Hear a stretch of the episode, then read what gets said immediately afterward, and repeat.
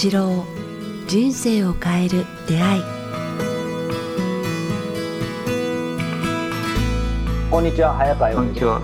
えーこの番組北川千代の人生を変える出会いは YouTube ポッドキャストで今回もお届けします。今日は第244回です。北川先生よろしくお願いします。よろしくお願いします。さあ、えー9月、えーなりましたが、えー僕たち収録しているのは少し前なのでまだ8月なんですが先生今日小国は暑いですか？なんか小国はいつも暑くてもこの東京ほどではなく湿気あもなくってイメージですけど今日はどうですか？あ、今のこの時間は27度かな。やっぱりちょっと涼しいかな湿気とかはどうですか？で湿気がすごいですね。あなんか今日はとても、はい、あの雨っぽいというか。はいはいはいで、昨日は涼しかったんですけども、今日はちょっとし湿度が高いですね。朝は22、3度でちょうどよかったんです。あーいいですね、はい。そう。今、緑がとても深くて、まあ、このこの放送がされるときはもう秋が始まってて、虫の、今、カエルの声なんですけれども、ええ。虫の声に変わってると思いますね。そうかこの前ちょうどね先生あの個人的に LINE であの濃ゆい緑の写真を送ってきてくださいました。ああいう感じなんですね今。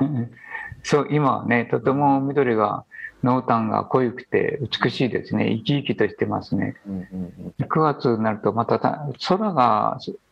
まあ、今の時期、この放送を聞かれてる方の頃はこう空がとても綺麗だと思うんですよね、小国は。いいですよねあの気持ちいいと思います。はい。行きたいななんか今 LINE の写真で思い出しましたけど先生そういえばこの前ねあのこれもこの前 LINE でですけどなんかマンダラチャートあそうですね大谷選手のマンダはマンダラチャートというのをもらって、はい、この話を伺いたいなと、せっかくなんで、そうですね。これ面白かったんですね。はいで、早川さんにも今あ送ったと思うんですけども、はい、いただきましたこれみみ見てどうですか、マンダラチャート。なんかすごいですね。こううん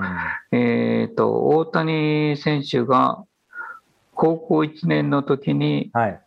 なんか作ったマンダラチャートっていうのがあってですね。画面共有ってしていいんですかね？これだ誰かが作ってくるあ、そうです。これはもうなんか公用されてるみたいですね。あ、本当ですか？これじゃあちょっと画面共有しましょうか。せっかくだったら YouTube の方見られると思うので、ちょっとはい待ってくださいね。えーはい、えー YouTube をご覧の方は、ちょうど先生がその、えーおっしゃってる大谷選手のマンダラチャート公開されてるものなんですかね。ああ、わかりやすいですね。これがあると、多分あのポッドキャストの方も普段ポッドキャストだと思いますが、もし可能であれば YouTube で今回はあの後から見ていただくと、多分ここれから先生がお話しされることが非常に分かりやすいのかなああ、はい。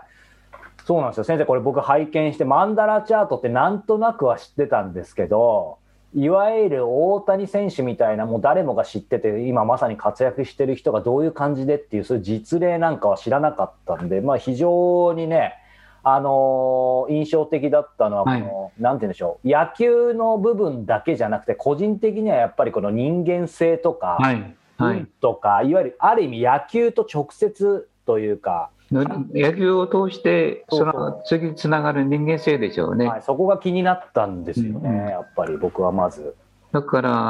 まあ、大谷が今、アメリカという国で人気があるのもよくわかりますね。ですね。人間、まあ、ただこう強いとか、勝つとか、優勝するということを目指してるんじゃなくて、うんあはっきりとしたこう人間性とか、運とか、メンタルな部分をこうがとてもこうき強いというだけではなくて、清いといいますかね、純純粋といいますかね、人間性がお穏やかっていうか、はい。あのなんかぬくもりがあるっていうか、まあそういう言葉で表現できるようなことを目指してますね。うんうんなんかその清いっていうと先生がふ普段おっしゃってるやっぱりね動機の純粋性とかそうですねとも通じそうですよね。ただ、勝って強くなるというだけではない部分って言いますかね。うんうんそこのメンタルな部分を見てもらうと分かるはいと思いますけども、はい頭は冷静に心は熱くっていう、だから、なんか、あの人と、あの人は、あの、喧嘩はしないですもんね。あいつもこう。で、ボール、あの、投げつけても、あの、な投げつけられても、まあ、あ例えば四球ばっかり、なんていうんですかね、歩かされても、あんまりこう、あ熱く、あの、それに対して、こう、腹立てないっていうかね、あはい。他の人だったらもっと喧嘩腰になるだろうしょうけども、うん。で雰囲気に流されない。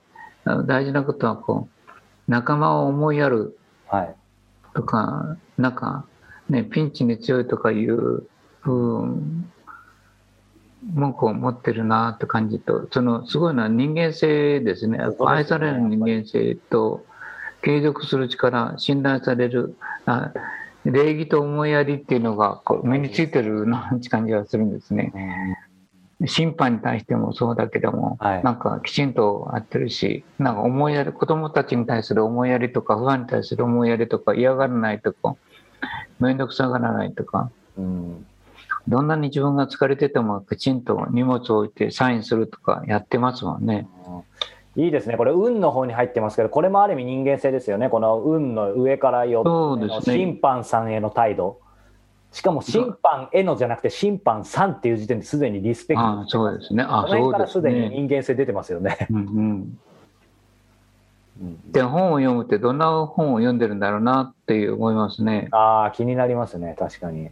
応援される人間になるっていうのもいいですよね。はい、応援する人間ではなくて応援されるっていうのはやっぱ感謝がないといけないと思うからですね。確かに。で、プラス思考、道具を大切に使うとかいうのも、今、今もきちんとやってるんじゃないかなと思いますね。そんな感じしますよね。うん。で、これが高校1年で立てた目標が、今、もう27になっても、なんか、つながってるから、それが世界中にこう何気なくやってるっていうかね、あの、これ特にあの、ゴミ拾いなんかもね、はい、あの、なんか、この間のオールスターの時でも何気なくちらっとゴミを拾って、うん、あの、なんか、球場から出るときに何気なくこうゴミを拾ってポケットに入れて、はい、あの出かける出るとかこうやってるのを見てると身についてるなっていうかねそれを見せぶらそうとしてないような感じがする習慣づいてるとかいう感じがしますね。先生でもどどうですかね？なんかこう今ねこのマンダラチャートにも、まあ、基本的にマンダラチャートってここにも書いてあるように目標を達成するための一つのツールとしてねあの結構知られてますけどいわゆる先生はこの番組でもずっとおっしゃってるようにその達成する達成感とかっていうのは、うん、ややもするとその刹那的になったりあ、はい、なんて言うんでしょう？いわゆる達成したらそこで尽きてしまうみたいな。そうですね。そういうものが多いと思うんですけどやっぱりこの大谷選手の場合はまさにその達成し続けるそしてした後もまたこう高く保つみたいな、うん、なんかその辺のヒントがまさにこの人間性とか運、メンタルあたりに隠れてるのかなと思ったんですけど、先生はいかがお考えですか、うん、その通りだと思いますね。だから高校1年の時にこういうマンダラチャートっていうのを、まあ、誰かからあの提示されたんでしょうけども、学校かは分かんないけれども、うん、体力作り、メンタル、人間性、運、変化球、スピード、キレ、からコントロールというふうにして、まあ、マンダラ状にしてこう自分を中心に置いて、うん、なんかあの高校1年の時にこの目標を立て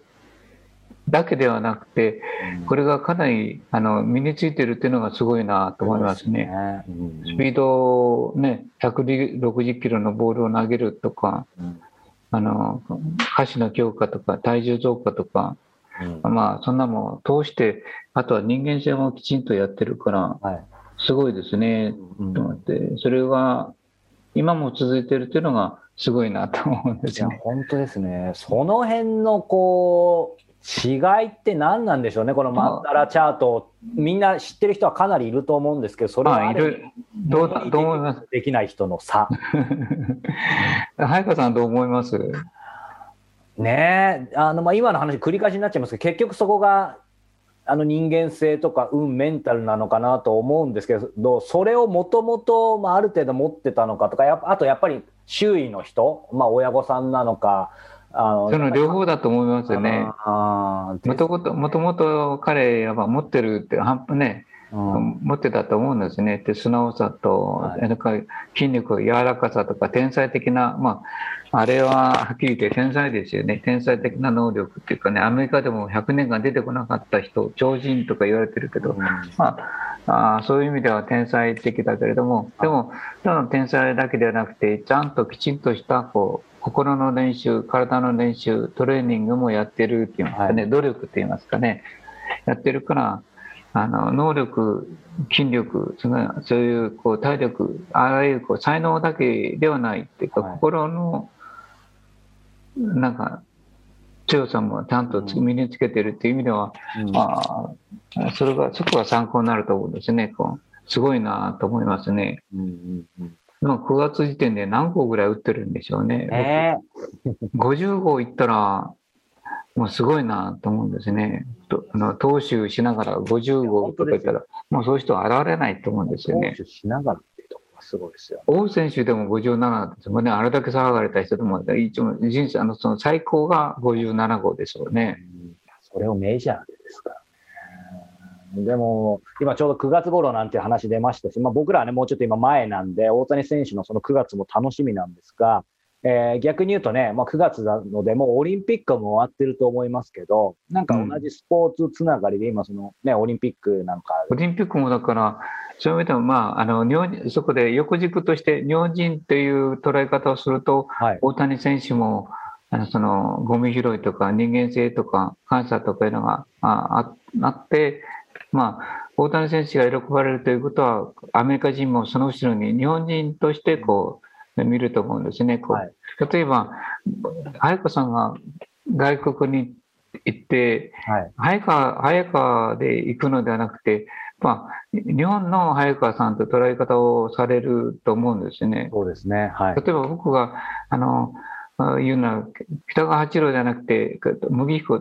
もみんなそうなんだけど北川家の息子さんとかいうこまあうその国を代表する人柄っていう捉え方を海外に行ったらしますよね。はいだから海外に行ったら早川さんと人間の後ろに日本人の早川さんっていう捉え方をされますよね。はい、なんか初めて僕その時には海外に行って初めて日本人ということをこう40 30代の後半から40代にうん経験したんですね。それまではただ日本人という考え方ではなくて北川八郎が旅をするだったんで、はいだったんですけども海外に行ったら日本人の北川八郎が旅あのなんか旅をしてるっていう捉え方をするされてることに驚いたんですね。いや、本当そうですね。うんだからあのその人が必ず来た時にその国を背負ってるその国の人間のあなたっていう捉え方をされるっていうこう世界観っていうのに初めて気が付いたんですね。うんうんそれまで日本人の誇りとか日本人とかいうことはあんまり意識したことなかったんですね、私はあの海外に旅行行くでそれが大谷選手たちの活躍とかから今のあのオリンピックのメダルとかいう時にあの早川さんが金メダルを取ったのではなくて日本人の早川さんが取ったとか言ってどうしてもその後ろに国家を国家国をの代表として捉えられるというところを見ると今の日本人の活躍って僕すごく私たちも誇りに思うと言いますかね。本当ですよね。すごいなと思うんですね。嬉しいと言いますかね。うんなんか今の先生のお話伺ってて思ったのがまさに日本を背負ってるっていう、ね、あの意味でつまり今後のあの、まあ、あの生まれてくる人たちに対してもある意味僕らが例えば海外でね今行けないですけどどう振る舞うとかそのつながってくるよってことも一つあると思うんですけど逆に僕も海外あのいろいろ行ってた時にやっぱり感じたのが、今のお話で言うと海外で活躍ずっと長きにわたりされてる日本人の方に結構インタビューさせてもらったんですね、世界各国で。で、その時にみんなおっしゃってたのが、あの、やっぱり自分たちが初めて日本に行った、その海外それぞれの国へ行った時にいろんな苦労はあったんだけど、先人でやっぱり日本人で逆に行かれてる方がはいはいはい。いたので、その方たちのやっぱり振る舞いがいい意味でですけど、本当にもうザ日本人という感じで礼儀とか、あの、ホスピタリティが素晴らしかったので、その人たちのある意味貯金というか、ちょっと、そうですね。徳を積んでる。うん。所得のおかげですごく自分たちは、なんて言うんでしょう。あの、まあ、苦労がありながらも、あの、助けてもらえたって言ってたので、何が申し上げたいかというと、先生おっしゃるように、その、なんでしょう。僕らが、ね、今海外直接は行けないですけど、やっぱり普段やってることって僕らというより日本人の僕らになると思うので、今後に対してもそうですし、逆にこれまで過去、いろんな、ね、あの特にまあ、陰徳とか、そういう善行をしてきた方たちの、そういうものをを少し借りて、なんて言うんでしょそうそうう。だからやらせてもらっててよくわかります。早川君が今、例えば評価されたら、早川さんの息子たちも評価されるんですね。うんあ息子さんとか子供たちが来たら、あ、あの、早川洋平君の息子さんですか、お子さんですかとか取れ方をするんですよね。はい。だけど早川さんの質問、私にしても、まあ、日本の、これは日本の中の、中での行動ですけれども、あの、ただ、北川八郎、母川洋平がこう世間に出てるんじゃなくて、その家族の代表として出てるっていうところを意識しせざるを得ないと思うんですね。だから、早川さんがすごく評判いいということは、息子さんたちがあその人に接した時も、ああ、あの早川さんのおかげで、えー、ね、あの人の息子さんですから、それはいい人柄でしょうねって捉え方をされますよね。うん、で同じように、日本がやっぱり我々がこう活躍すると、海外の人たちは、あの人個人的な人の名前よりも、あ日本人のダイダイさんっていう、その日本人という民族の代表として捉えて捉えられるから、はい、そういう意味ではあの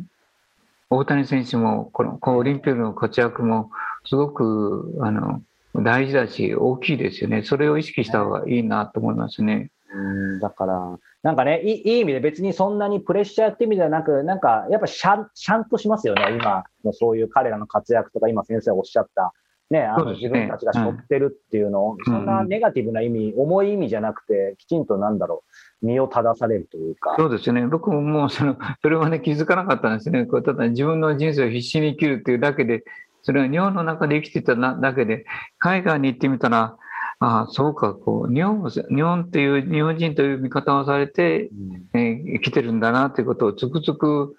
感じさせられて、驚いたんですよね。本当に驚きました。うん、やっぱり外に出るって大事ですね、そういう意味ではね。で、まあ、そういう意味で、あのオリンピックも僕、あの私たち、私が19か20歳の時にオリンピックがあってたんですけども、はい、あの頃のオリンピックと今の日本人のオリンピックに対する考え方が随分変わって変わってきてるし、うん、それからあのなんか今回のオリンピックやってよかったなって僕は思ったんですね。このこれを終わった時点で世間はどう評価してるかっていうのは分かりませんけども、はい、今の時点ではまだオリンピックの最中なんですね。すねだからこのオリンピックでなんか、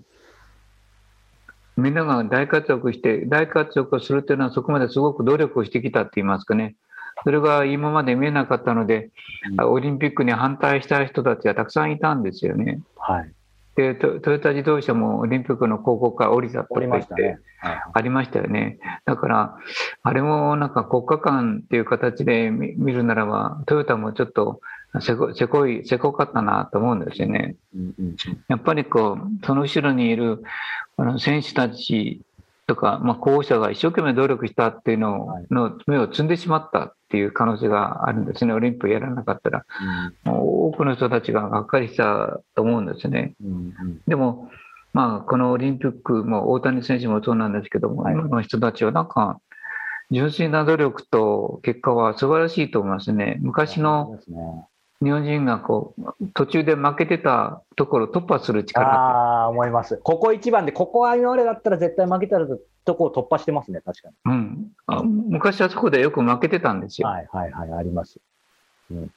その世界の力、なんか向こうの強さ、まあ世界中から優秀な人間が集まるかとても及ばないとか、まあ日本人はこの程度とか、いう形で負けてたんですけどもね。では思いますね、大谷選手もそうですし、あのゴルフのね、松山選手もそうだし、うん。うん、なんか最近はそこをいや突き破ってる人出てきましたよね。うん、だからその大きな壁を打ち破る